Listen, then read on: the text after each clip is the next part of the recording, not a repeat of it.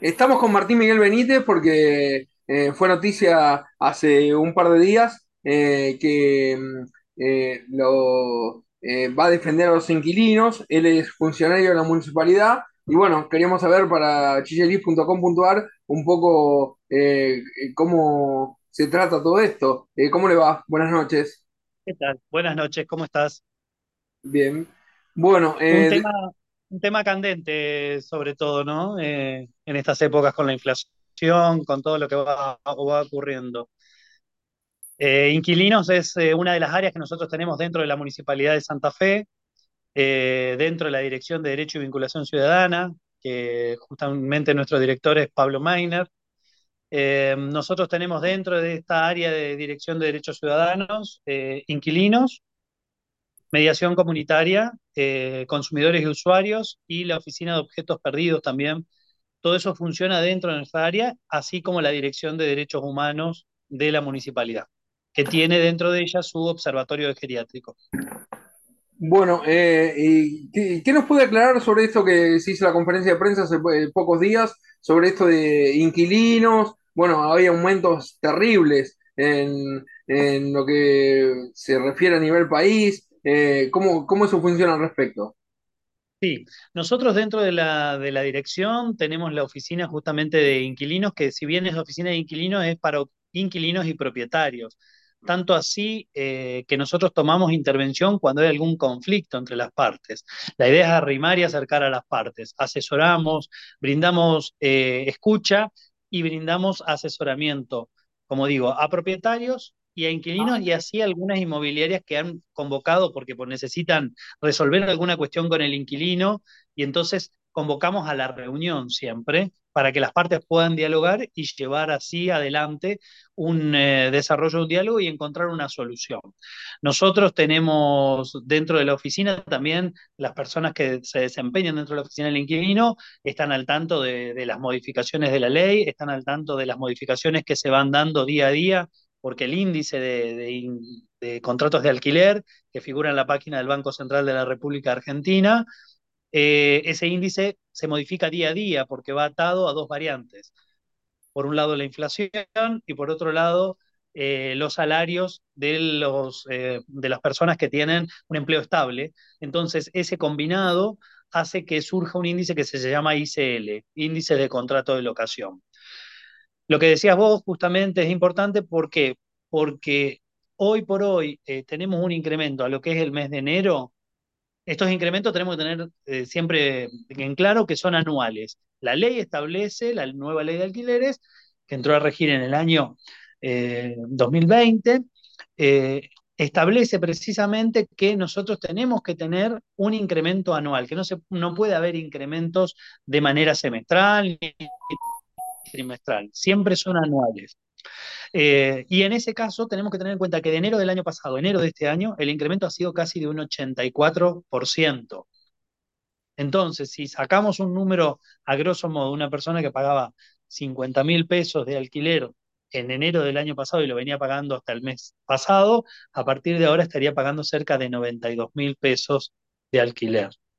Es decir, es un impacto fuerte en el bolsillo, porque también tenemos en cuenta, sí, hay, ha habido incremento, la gente puede decir, sí, pero hay paritarias que han llegado al 100, sí, pero siempre tomamos en cuenta que eh, el salario no solo va destinado a alquiler, sino que va a alquiler a, a las cuestiones que uno tiene que, que, de subsistencia diaria, tiene otros gastos, tiene que tener siempre una reserva por cualquier inconveniente o cuestión de salud o para una recreación, por ejemplo.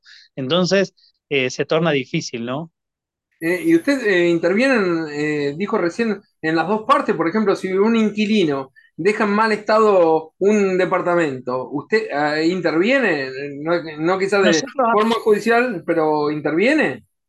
Nosotros siempre es esto, es una etapa previa administrativa. Si el propietario, por ejemplo, quiere convocar al inquilino para que vengan, para intentar una forma de diálogo, ¿y por qué? ¿Cuál es el objetivo? Que la gente también tenga el menos costo posible. Si el inquilino se fue y dejó el departamento en mal estado, tiene que saber que va a tener un inconveniente si no lo resuelve ahora con esta reunión con el propietario, donde llegan a un acuerdo, bueno, definen qué pintura van a poner o cómo se va a poder pagar o cómo se van a hacer los arreglos, probablemente una vez que entre la vía judicial no va a tener manera de eh, esquivar, por decirlo así, los gastos que insume un procedimiento judicial porque va a tener que contratar a un profesional, porque la otra parte va a tener un profesional y los gastos van a ir incrementándose de ahí en adelante. Esta es una opción gratuita que tiene la persona de poder concurrir a nuestra oficina. La atención en nuestra oficina siempre es gratuita. La gratuidad rige la atención en todas, en todas las, las áreas que nosotros tenemos dentro de la dirección.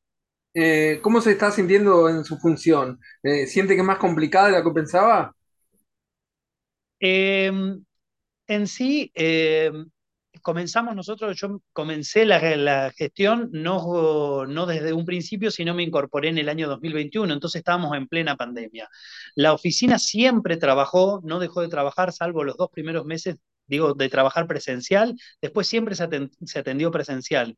Y de ahí en adelante ha sido un desafío. Y trabajar, tenemos un buen equipo de trabajo, eh, nos fuimos ayornando, nos fuimos acostumbrando, tuvimos cambio en el medio, cambio de directores o cambio de personas que trabajaban con nosotros, pero bueno, en todo ese proceso fuimos desarrollándonos y ayornándonos al trabajo en conjunto, que es lo fundamental. Hay un buen equipo de trabajo, cada una de sus áreas está dividida, pero todos integramos la dirección y todos vamos haciendo lo posible. Hay que agradecer y agradezco al personal siempre que se pone la camiseta, que trabaja, que está predispuesto cuando uno a veces dice, bueno, hoy podemos salir, podemos hacer una salida a un barrio, vamos, nos movemos, nos trasladamos con la dirección. Siempre hay predisposición para ayudar y para acompañar en esas actividades. Entonces, de esa manera se hace, se hace más fácil no poder trabajar. Eh, y hace poco leí un parte también sobre, ya que nombró, lo de objetos perdidos, eh, que, eh, que se ha mejorado un montón en ese aspecto, ¿no? Sí, ha subido un montón la, la posibilidad de encontrar y de recabar información.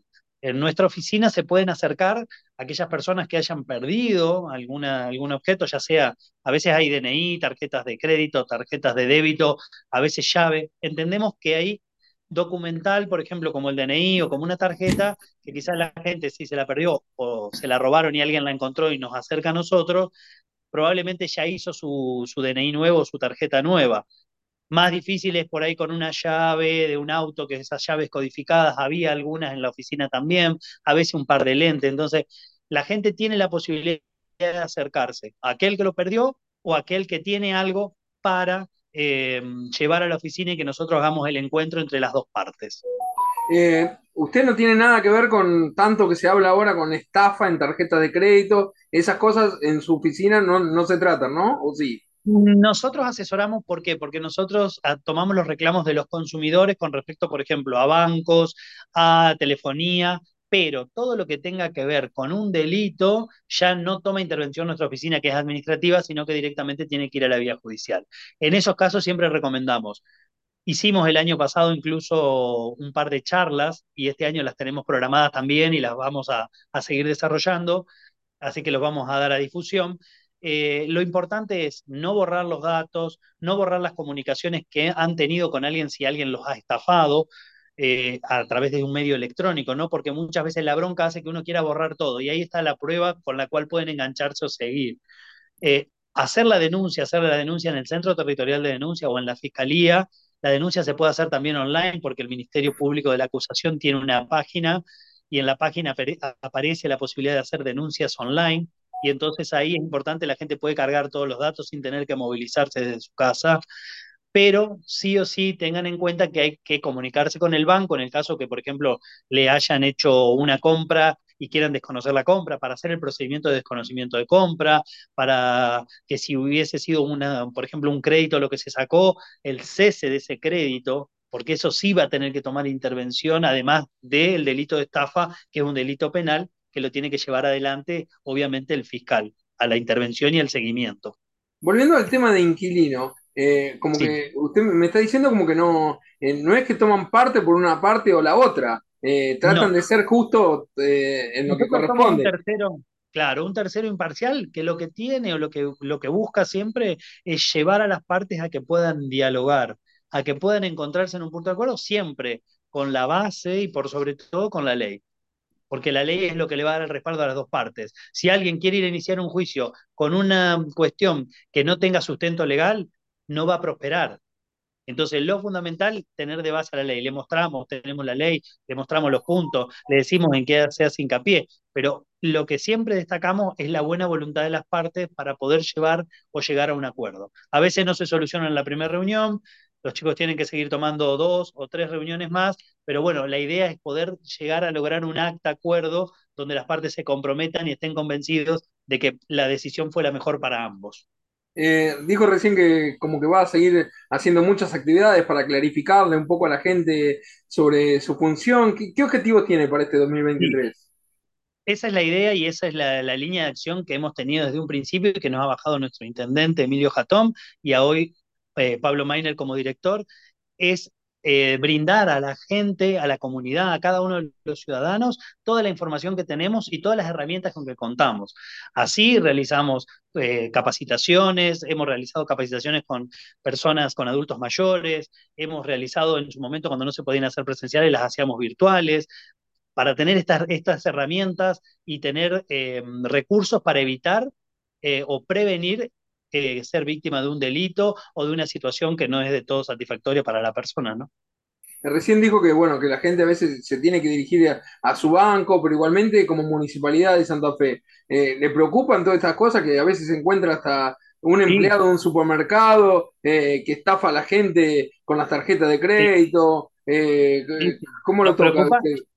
No, nos preocupa de sobremanera y por eso tomamos intervención. Hemos tenido, por eso digo, nuestra oficina no es solo brindar el servicio o la contención o la atención. Además, hacemos articulaciones. Hemos tenido reuniones con los bancos para tratar de encontrar, o, o con compañías de seguro, para encontrar también la posibilidad de que el inquilino, por ejemplo, en el caso de inquilinos, tenga una opción más si no tiene garantías propietarias, por ejemplo, para alquilar, que la ley lo establece, que es un seguro de caución. Entonces, hacer ese nexo. Hemos tenido reuniones con, con gente del Banco Hipotecario, con gente del Banco Nación, con el Banco de Santa Fe también. Hemos planteado estos reclamos. Eh, trabajamos también en contacto continuo con la Defensoría del Pueblo de la provincia, con la Secretaría de Comercio de la provincia. Entonces, vamos enganchándonos y eh, trabajando de manera conjunta para poder llevar adelante y darle solución al vecino. A veces hay algunas cuestiones, como le decía hoy, lo de estafa, no tomamos nosotros y no lo damos nosotros, pero sí le pasamos el dato y le decimos, bueno, diríjase a este lugar, haga la denuncia en el centro territorial, que está en el mismo espacio que está nuestra dirección, el mismo predio. Nosotros estamos en el predio ferial o en el ex predio ferial en las eras 2883, detrás de la terminal. Entonces, dentro de, de, ese marco nosotros tratamos de orientar. Hay veces que pasa o hay situaciones que llegan y que no son situaciones ni para nosotros ni para la gente, por ejemplo, del centro territorial, pero son para una defensoría. Entonces lo derivamos al Poder Judicial, a una defensoría o una defensoría zonal, para que le den la contención y le sigan el tratamiento. La realidad de cada uno es distinta. La gente que se acerca a nuestra oficina es gente que algunos pueden llegar a pagar a veces un abogado o un profesional que los asista o un arquitecto en el caso que tenga alguna cuestión de edificación o de medianería, algún problema de filtración, y hay otra gente que a veces no tiene el recurso. Entonces, tratamos de articular o de buscar eh, la conexión con esos organismos. Estamos siempre en consonancia con el ciudadano y con los otros organismos que brindan también una, una atención. Aparte de la inflación que hay, eh, este tema de inquilino propietario, eh, ¿En qué se complica además eh, actualmente? Y bueno, hay de, eh, como la línea de, de, de, los reclamos las consultas, primero va el tema del pago el pago, bueno, cómo es, cómo es el índice, esto que hablamos hoy. Después, el tema de las reparaciones o las reformas que uno quisiera hacer dentro de la propiedad o las reparaciones necesarias o urgentes que uno necesita.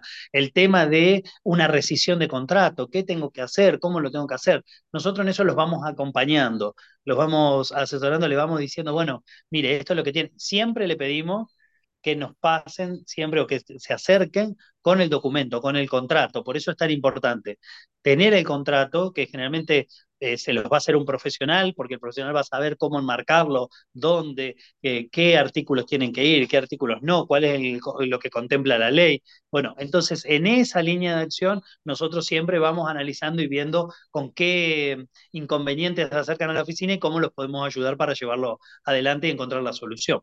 Recién habló de defensa del de consumidor también, o lo escuché hablar a un colega suyo, eh, como es Jorge Gen, que él hablaba que trató de la defensoría, eh, por ejemplo, porque hay muchas páginas, por ejemplo, del Banco de Santa Fe, y que ellos eh, con gente técnica trataron de llevarle soluciones a la gente del Banco de Santa Fe para que no se produzcan estafas en el home banking. Usted dice que tratan de tener algo coordinado.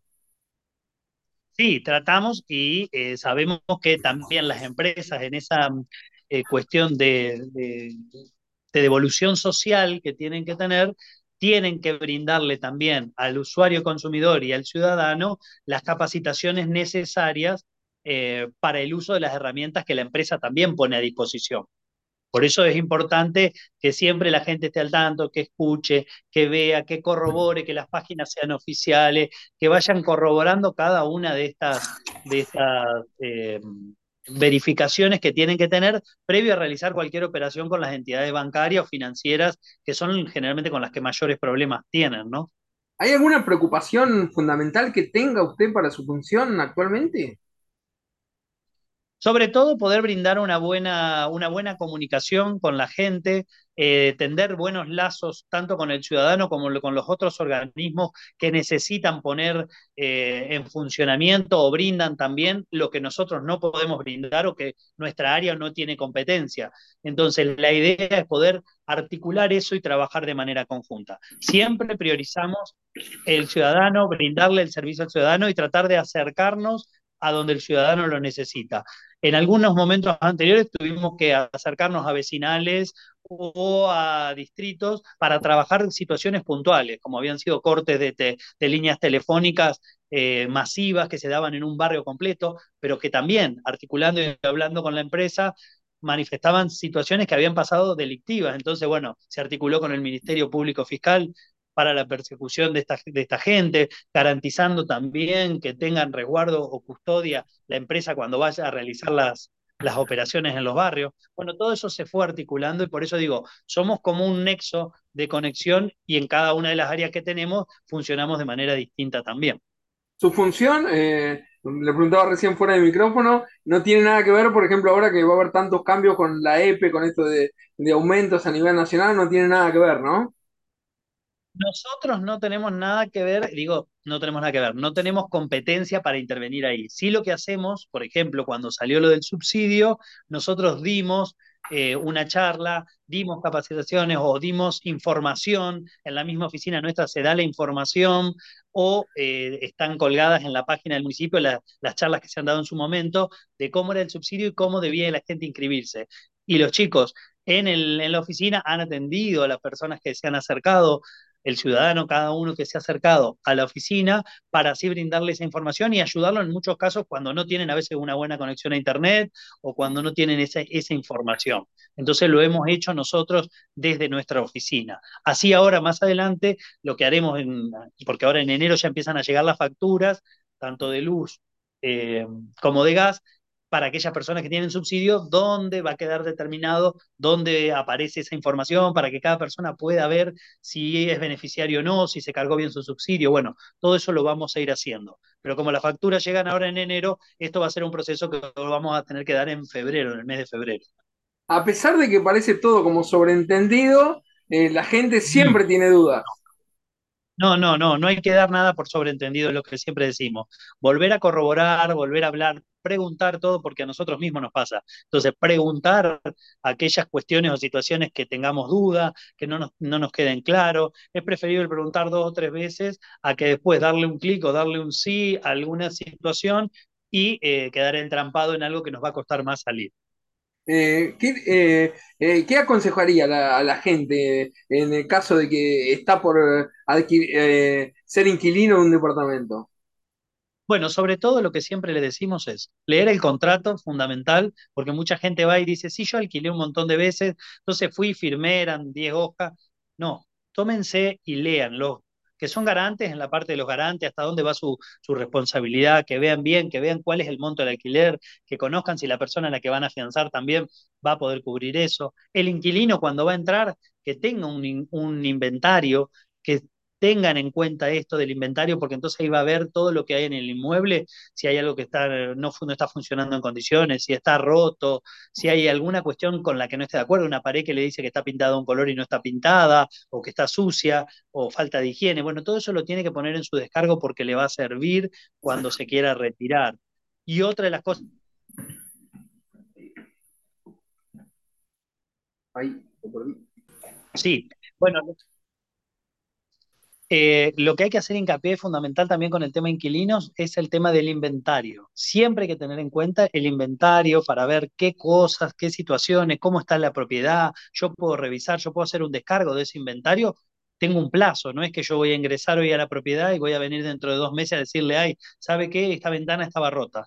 Yo ingreso y así como ingreso, yo sé que es un desgaste, una mudanza, porque lleva un tiempo, lleva un desgaste físico y emocional también.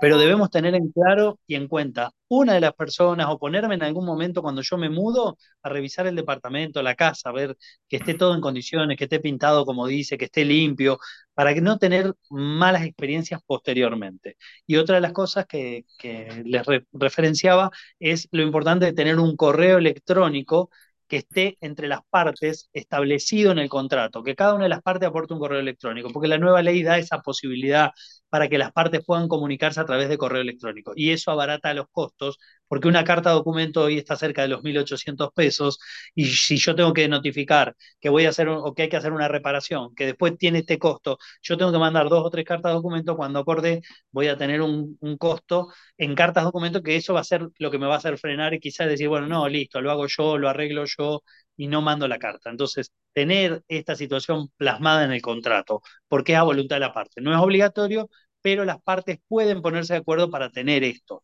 Entonces, esto es lo que hay que negociar, sí, entre las partes. Bueno, ya que tocó el tema, se lo pregunto porque a veces tiene una función periodística también. Eh, ¿Es mejor eh, tener eh, las cosas escritas por mail que una charla de WhatsApp, por ejemplo? Sí, en realidad yo lo que tengo que establecer es el contrato primero y el contrato me va a dar las vías de comunicación. Si el contrato dice que yo me puedo comunicar y yo de manera fehaciente voy a notificar por correo electrónico, yo mando correo electrónico y a mí me queda. Las charlas de WhatsApp yo las puedo tener, pero después yo tengo un método de validación que no es tan simple. No es que yo imprimo la charla de WhatsApp y ya está. Si yo tengo que ir a un juicio, por ejemplo, yo lo veo desde lo legal. Yo, si tengo que ir a un juicio, tengo que hacer todo un sistema de validación para demostrar que no hubo en esa cadena de custodia de la información ninguna filtración, que nadie pudo adulterar esos mensajes. Porque hoy con todos los programas que hay, hay un montón de situaciones que se pueden hacer. Entonces yo tengo que tener acreditado eso. Por eso es tan importante eh, conservar estas situaciones y dejar plasmado todo a través cuál va a ser el medio de comunicación. Si las partes no ponen que el medio de comunicación va a ser por el correo electrónico, tendrá que ser a través de una carta documento. Esa es la manera de comunicación entre las partes. Cuando a mí no me responden, cuando yo mando un WhatsApp, yo puedo tener el WhatsApp y me lo pudieron haber dado, pero si el contrato dice que la comunicación de manera eh, debe ser de manera fehaciente, de manera fehaciente es carta documento, no es el WhatsApp, porque no está establecido así.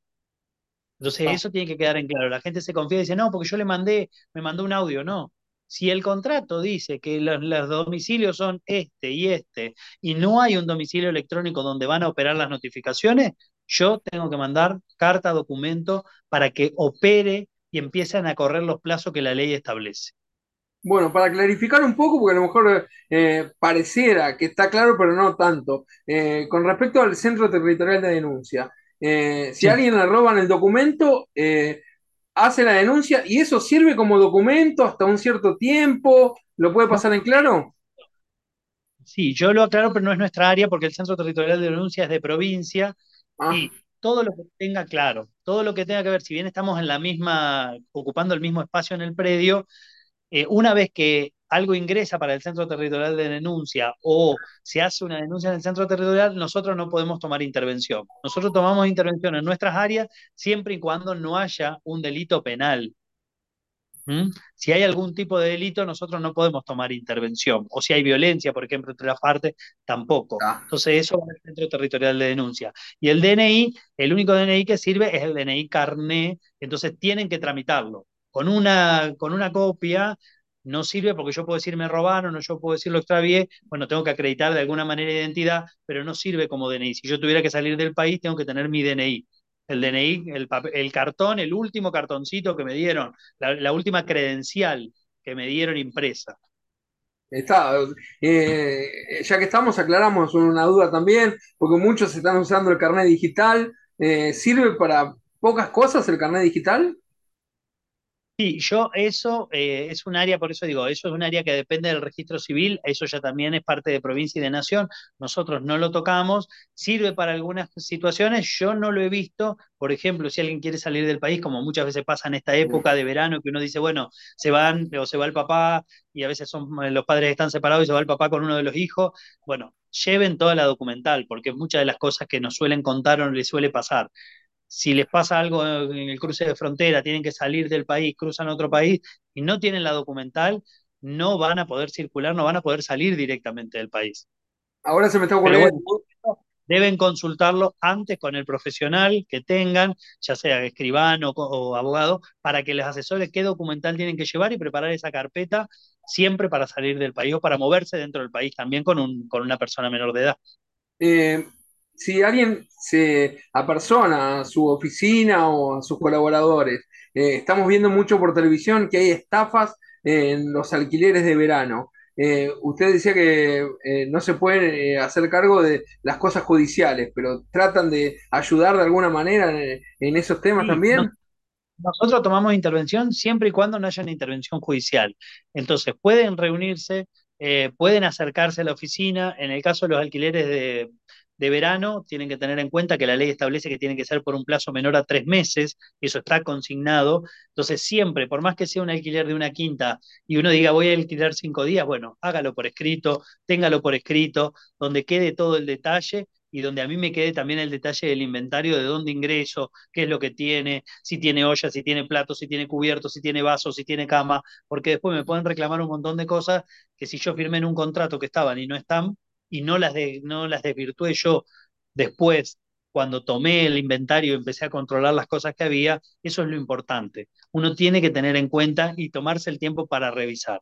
Y así, lo mínimo que sea, alquilo tres días, bueno, haga un mínimo contrato, redacte las pautas entre las partes.